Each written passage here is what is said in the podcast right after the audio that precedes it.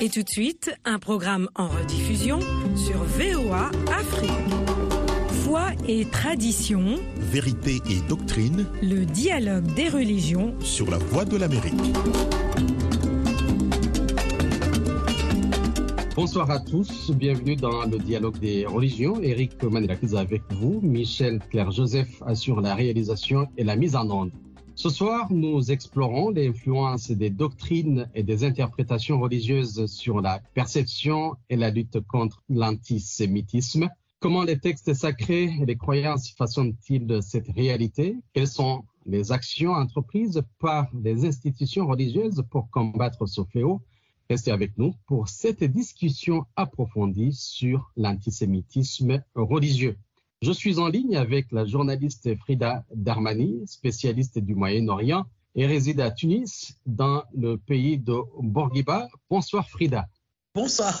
Le père Grégor Prichodko, originaire du Kazakhstan, est également avec nous. Il est rattaché au laboratoire droit et société religieuse, chargé de cours à la faculté de sciences sociales, d'économie et de droit de l'Institut catholique de Paris. Mon père, bonsoir. Bonsoir Eric, bonsoir à tous. Mon père, on peut avoir votre bénédiction avant peut-être de commencer cette émission Bien sûr, bien sûr que le Seigneur vous bénisse. Merci à mon père euh, Frida, votre bénédiction. Oui. Comment les musulmans font?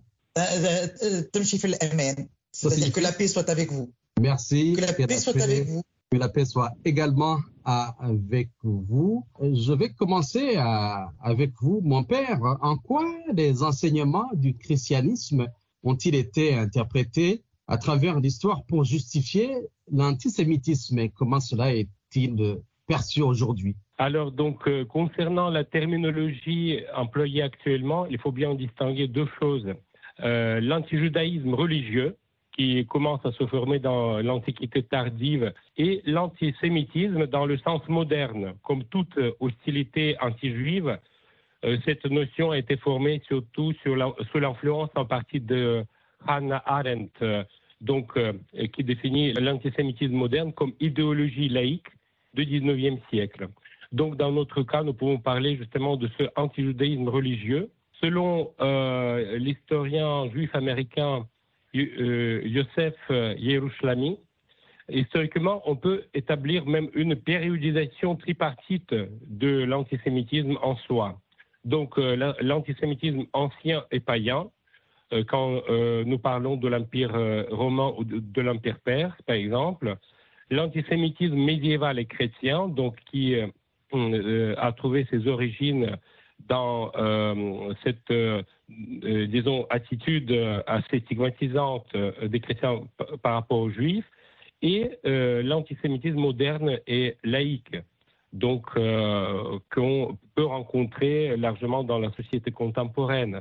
Il est vrai que toute la tension dans l'antijudaïsme religi- religieux résulte de difficiles équilibres entre la continuité d'un héritage contenu dans l'Ancien Testament et puis l'affirmation de monopole de l'Église chrétienne euh, de la vérité révélée, avec euh, l'affirmation du christianisme en tant que religion officielle de l'Empire romain en 380 sous l'empereur Théodose, dans les textes patriciques commence à se développer une théologie de la substitution en qualifiant l'Église comme vrai et nouvel Israël. Par conséquent, euh, c'est une position euh, normative euh, qui euh, est marquée d'une su- supériorité sur l'ancien Israël, malgré euh, l'épître de Saint Paul aux Romains qui nous dit que, en effet, la place incontournable que occupent les Juifs dans l'économie chrétienne du salut est, une place importante.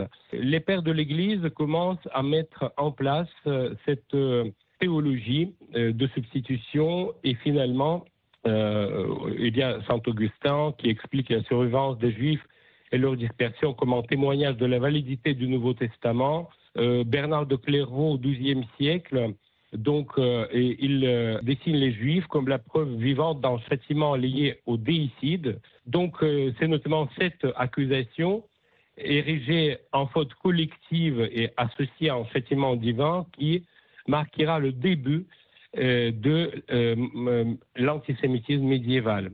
Et cette stigmatisation théologique, malheureusement, sera institutionnalisée sous des formes juridiques et sociales, un régime de séparation entre les chrétiens et les juifs à partir du Concile de Latran IV en 1215, euh, dans lequel l'antisémitisme moderne euh, prendra euh, racine. Heureusement que, auquel le Concile Vatican II définitivement mettra la fin. Frida, comment l'antisémitisme a-t-il été historiquement présent ou interprété dans les textes et pratiques islamiques et comment cela se traduit-il aujourd'hui Alors, paradoxalement, euh, il n'y a pas vraiment d'antisémitisme en islam. Euh, D'abord, je voudrais en préambule dire que tout ce qui se passe actuellement et qu'on rapporte de l'antisémitisme n'est qu'une démonstration de barbarie de part et d'autre. Donc, je voudrais déjà euh, évacuer cette question très, très contemporaine, je veux dire, de ces derniers, derniers mois. Par contre, pour en revenir donc à la, à l'antisémitisme en islam, il n'existe pas pour tout la bonne et simple raison que d'abord l'islam n'est pas en tension ni en rivalité avec les autres monothéismes, même au centre de la révélation faite au prophète Mohammed, il est, lui-même invité à lire et à écrire. Tout ce qui euh, met l'islam, range l'islam parmi les, expressions des gens du livre, c'est-à-dire aux côtés de la chrétienté aux côtés du judaïsme. En même temps, ce qui est paradoxal par rapport aux personnes qui vivent dans le monde musulman dont je, fais partie, étymologiquement, ce mot en français, euh, antisémitisme, je le trouve très très choquant parce qu'il est en même temps entendu comme une hostilité vis-à-vis des fils ou des descendants ou des pratiquants de la langue de Sem, dont les Arabes font partie au même titre que les Phéniciens et les Juifs, mais cela est considéré comme un racisme anti-juif tout simplement. Alors que beaucoup rappellent que sur la fameuse liste, si tant est qu'il en avait une, euh, d'Hitler, les, Arabes étaient juste après les Juifs dans son objectif de pogrom. Mais oublions ça aussi. Il faut revenir à la jeunesse. La jeunesse, c'est tout simplement déjà en 622, quand le prophète Mohammed a été euh, persécuté par les siens et qu'il quitte avec les premiers fidèles euh, la, Mecque pour Yathrib, qui deviendra la ville de, Médine, cet épisode est commémoré comme l'Égir, c'est une date très importante, fondatrice de l'islam. Dans cette oasis de Yathrib, située à 600 km au nord de la Mecque, il y avait une importante communauté juive qui l'a reçue, qui, était constituée de trois tribus qui étaient en conflit entre elles et avec les autres communautés. Mais à partir de cette installation de Mohammed, mais qu'en même temps cette arrivée plutôt euh, ça va être perçu comme une euh, opportunité pour certaines tribus de fait que Mohammed lui-même euh, allait proclamer la constitution de Médine ou le règlement de la communauté de Médine qui permettait à tout le monde de vivre ensemble en, ayant évacué toutes les raisons politiques et, en, en, les empêchant de l'emporter sur les considérations religieuses. Donc c'est cet acte fondateur c'est que nous avons en fait vécu en paix. Alors maintenant, nous n'avons peut-être pas vécu ensemble. Quand on voit ça avec le recul du temps, nous avons vécu côte à côte, mais ce côte à côte a fait que nous avons fait un chemin ensemble. D'où le fait qu'on soit un peu perdu pour certains euh, qui ne comprennent pas très très bien qu'est-ce qui se passe au niveau de l'expression de la hargne, de l'hostilité, de la violence actuelle et qui ne comprennent pas non plus l'antisémitisme puisqu'ils se sentent concernés. Donc, du coup, ça, ça déplace pas mal de, curseurs. Donc, les liens entre islam et judaïsme donc, sont très anciens. Et c'est vrai qu'ils sont, il faut le reconnaître, teintés d'ambiguïté. Alors, les juifs sont tantôt loués, tantôt critiqués, mais finalement, c'est aussi ce qu'on fait avec nos frères, nos voisins, etc. Ça fait partie des gens qui sont dans notre environnement direct. Et en même temps, cet antisémitisme qui est une production récente euh, pour nous, paraît absurde quand on est dans une religion qui reconnaît des prophètes de l'Ancien Testament, Moïse, Abraham, Joseph, etc., et même Jésus, de toute façon. Donc voilà, euh, il n'y a pas d'antisémitisme en islam au sens racial du terme, mais on pourrait dire, euh, reconnaître aussi qu'il y a eu un statut spécial accordé aux Juifs, qui est le statut de Zemitier, qui signifie être le protégé du calife, du roi ou de celui qui dirige. Donc ça leur donnait une protection supplémentaire, mais ils étaient considérés comme des citoyens euh, au même titre que les, citoyens musulmans. Donc avec une séparation, bien entendu, du politique, euh, euh, du religieux, ce qui est quand même essentiel et qui explique peut-être aussi pas mal de désordres actuels. donc dans les textes, tout est clair, mais dans la pratique, c'est une réalité. Ah oui, absolument. Dans la pratique, il y a une réalité, mais selon moi, très modestement, je pense que cette réalité, euh, n'est pas à imputer à de l'antisémitisme. Elle est à imputer à une haine qui s'est installée depuis 75 ans quand des gens ont été spoliés de leur terre. Quand on voit ce qui se passait au Moyen-Orient avant 1948, il n'y avait strictement aucun problème des communautés qui vivaient ensemble. On n'avait pas vu vraiment de conflit ni religieux ni, ni politique interne à la région, je veux dire, qui ne soit pas le fait de colons ou le fait de puissances extérieures et étrangères. Les gens vivaient ensemble. Ça ne posait aucun problème. Personne ne se battait pour savoir qui avait la suprématie ou qui était prioritaire sur Jérusalem, par exemple. Mais ça ne veut pas dire que tout était beau, que tout allait très bien, etc. On était ce qu'on pourrait dire aujourd'hui et reconnaître en paix. Arrivé en 1948 avec l'installation d'Israël sans avoir consulté absolument les, autochtones, pour ne pas les appeler les Palestiniens, voilà ce qui se produit pratiquement un siècle après, 75 ans après, c'est le drame. Grégor, votre réaction? Euh, Effectivement, euh, la situation actuelle, euh, je suis tout à fait d'accord que ce n'est pas brutalement une montée de l'antisémitisme, mais c'est une nouvelle explosion d'un volcan dormant, en quelque sorte. Et nous voyons actuellement dans le contexte politique mondial que les volcans anciennement apaisé euh, par les organisations euh, internationales telles que l'ONU, par exemple, euh, etc., finalement, certains problèmes n'étaient pas guéris, mais juste ont, ont donné antidolorifique en quelque sorte. Et ensuite, dans le contexte actuel, on vit à une époque de réveil de ces anciens problèmes, qui sont des problèmes graves, bien évidemment, qui détruisent les vies des personnes, qui marquent notre existence euh, d'une attitude, euh, d'une haine, euh, vraiment d'une barbarie étonnante, étonnante. On, se pose des questions. Est-ce que l'humanité vraiment est capable d'avoir une vision nouvelle des choses en ayant toute cette expérience douloureuse, pensons au XXe siècle, à la Première, Deuxième Guerre mondiale, aux autres guerres qui se sont déroulées, euh, on a l'impression que euh, l'humanité apprend très, vraiment très peu de choses pour, encore une fois, se plonger dans cette violence sans, sans égal. C'est très dramatique. C'est très dramatique. Alors, comment l'Église catholique a-t-elle évolué dans sa compréhension et sa position vis-à-vis -vis des relations avec la communauté juive, Père Grégor Oui. Oui, nous savons qu'une grande population juive euh, était basée notamment dans les pays de l'Europe de l'Est. Euh, je parle de la Lituanie, la Biélorussie, l'Ukraine, la partie euh, donc occidentale de la Russie ou de l'ancien empire russe, si on veut. donc également, l'immigration était très présente, ou les communautés juives depuis des siècles étaient très présentes dans les autres pays européens.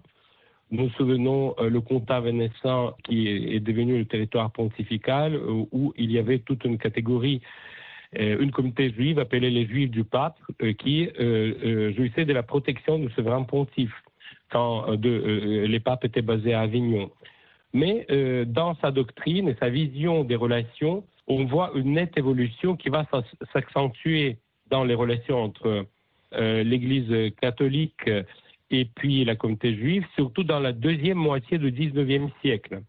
Et cette évolution euh, donc euh, va se développer tout au long du XXe siècle. Rappelons que déjà Pie XI en 1928 euh, condamne la haine contre, je cite son encyclique, contre le peuple choisi par Dieu autrefois, cette haine que l'on dessine d'ordinaire sur le vocable d'antisémitisme.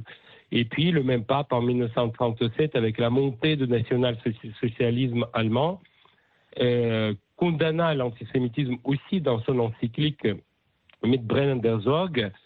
Euh, mais à cette époque, euh, on peut considérer quand même qu'une partie de l'Église, en rejetant bien évidemment la persécution violente, continua quand même à soutenir une certaine marginalisation juridique des Juifs dans les États européens. Heureusement que cette évolution euh, euh, a continué à donc euh, à, faire son travail. En 1959, le pape Jean XXIII a supprimé les termes qui figuraient dans l'oraison de Vendredi Saint, qui qualifiait les, Juifs comme des perfides. Vous voyez, c'est déjà c'est toute une révolution. Et finalement, la déclaration Nostra Aetate promulguée au Concile de Vatican II en 1965, euh, affirma que l'Église déplore les haines, les persécutions, les manifestations d'antisémitisme dirigées contre les Juifs, quelle que soit leur époque et leurs auteurs. Donc c'était vraiment euh, le point cardinal de cette évolution qui euh, a marqué ce changement fondamental euh, dans les relations où les juifs étaient considérés comme une catégorie des personnes marginalisées. Et donc, citant cette phrase donc, de, de, la déclaration en 1986 à la synagogue de Rome, Jean-Paul II ajoutait, je répète, quel que soit leur auteur, donc les auteurs des crimes antisémites.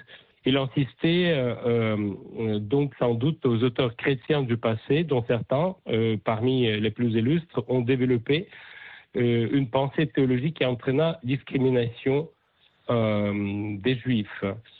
Donc, à Strasbourg, en 1988, le pape Jean-Paul II rappelait, je répète à nouveau, avec vous la plus ferme condamnation de tout antisémitisme et de tout racisme, car il s'oppose au principe du christianisme même. Et donc, euh, euh, en mars 2000, devant les rabbins réunis à Jérusalem, Jean-Paul II déclarait euh, Nous souhaitons que le peuple juif reconnaisse que l'Église condamne totalement l'antisémitisme et toute forme de racisme, car ceux-ci sont en opposition radicale avec les principes du christianisme. Et euh, finalement, la déclaration de Benoît XVI lors de son voyage en France en 2008 disait que l'Église s'élève contre toute forme d'antisémitisme dont aucune justification théologique n'est recevable. Par conséquent, cette euh, certaine idéologie euh, qui a imprégné la théologie de, de, certains théologiens chrétiens qui pourraient être dans le courant antisémite était une fois pour toujours détruite. Donc, l'Église a clairement exprimé euh, sa pensée concernant euh, l'antisémitisme qui est un crime et elle le condamne fermement. Vous êtes à l'écoute d'un programme en rediffusion sur VOA Afrique.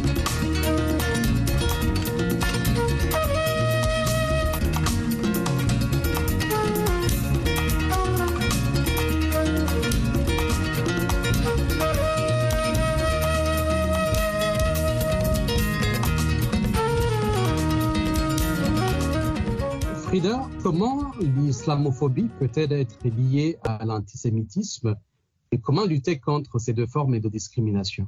Alors, l'islamophobie, c'est l'autre revers de la même médaille, tout simplement, parce que c'est ce qu'on fait subir aux musulmans, euh, c'est le méchant musulman, c'est la, la haine du musulman, c'est de toute façon la haine de l'autre c'est l'autre qui euh, qu'on ne supporte pas dans sa différence.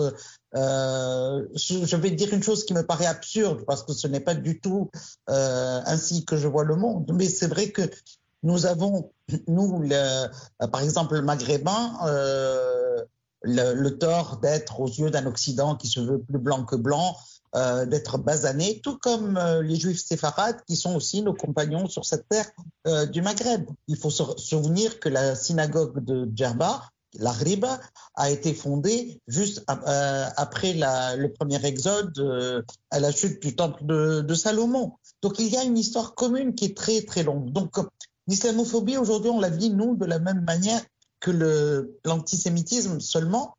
Il y a un facteur plus grave, aggravant, c'est qu'on y a aussi ajouté le terrorisme. C'est que très souvent des actes qui sont des actes islamophobes sont aussi euh, justifiés par oui, ce sont des terroristes. Alors qu'on ne dit pas la même chose par rapport à quand on, attaque des euh, symboles euh, de la religion juive. Donc tout cela, ça crée effectivement un, malaise, surtout que nous, on, a du mal à, comprendre l'antisémitisme parce qu'on est tellement proche que ça nous trouble cette position. Donc euh, voilà, c'est une attitude très bizarre. Mais en même temps, j'estime que ces jours-ci, on fait une grave erreur quand on focalise tout sur l'antisémitisme. C'est un mouvement qui est très à la mode, disons, dans une certaine Europe. Mais euh, j'aurais bien voulu entendre les mêmes voix euh, qui célèbrent pour les droits de l'homme, qui célèbrent pour les droits des peuples, pour la, liberté des personnes. Quand il y a eu, par exemple, l'invasion du Haut-Karabakh, qui est un territoire arménien, ou, ou, même par rapport à cette guerre en Ukraine. euh, qui se banalise au maximum, alors que tous les jours, il y a des civils qui meurent. Et pareil, bien entendu, pour la Palestine, mais que ce soit euh, ce qui est inadmissible, c'est tous ces morts de part et d'autre, ces jeunes, et surtout, surtout, ces générations à venir qui vont rester traumatisées par ce qui aura été vécu. Là, ce qui a été vécu en presque 60 jours, c'est peut-être pire que n'importe quel autre drame qui aura été vécu, et je mesure mes mots, par cette génération-là depuis sa naissance. Tous ceux qui sont nés après, dans l'après-guerre n'ont jamais vu par, pareille horreur. Donc voilà, c'est donc du coup il faut, à mon avis, transcender ces histoires d'antisémitisme et d'islamophobie pour revenir à des choses qui nous peut-être nous parlent plus en tant qu'humains, euh, parce que tout simplement le fond de ces choses sont très politiques. On les a ramenées sur à un niveau social, notamment.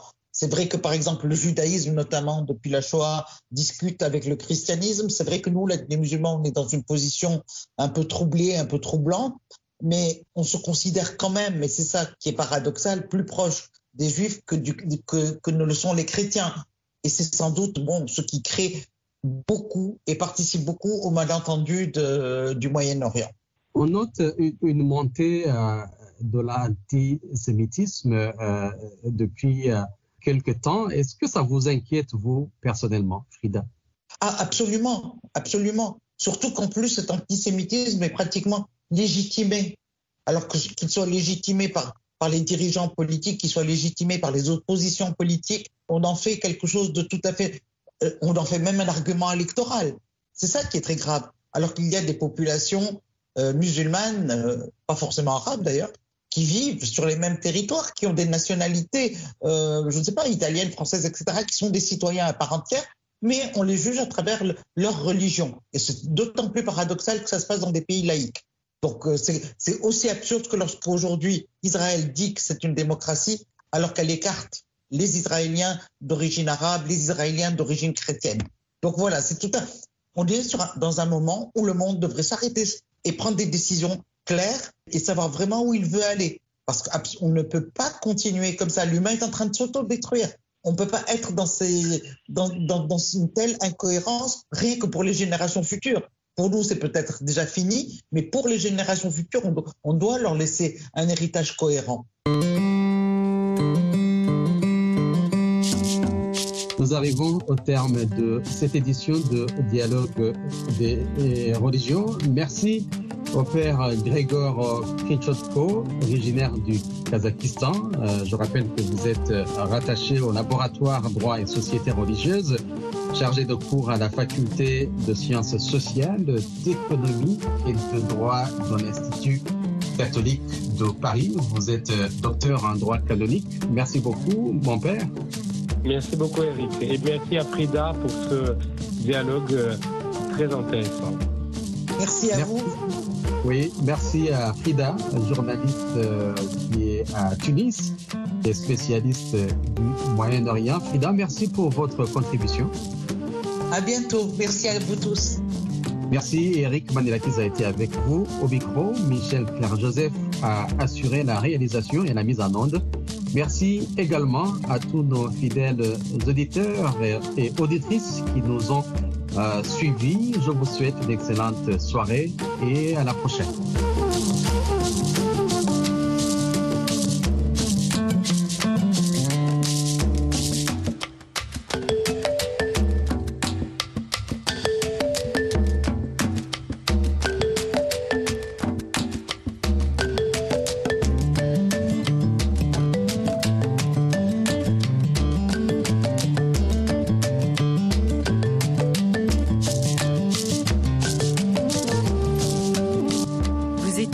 L'écoute d'un programme en rediffusion sur VOA Afrique. Écoutez VOA Afrique désormais partout en Afrique. Retrouvez toutes vos émissions préférées sur la chaîne 555 de Canal dans tous les pays francophones.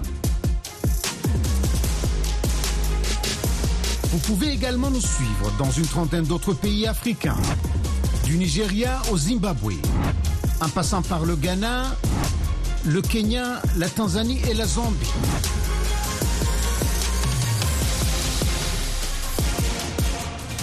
VOA Afrique dans tout le continent africain sur la chaîne 555 de Canal Canal.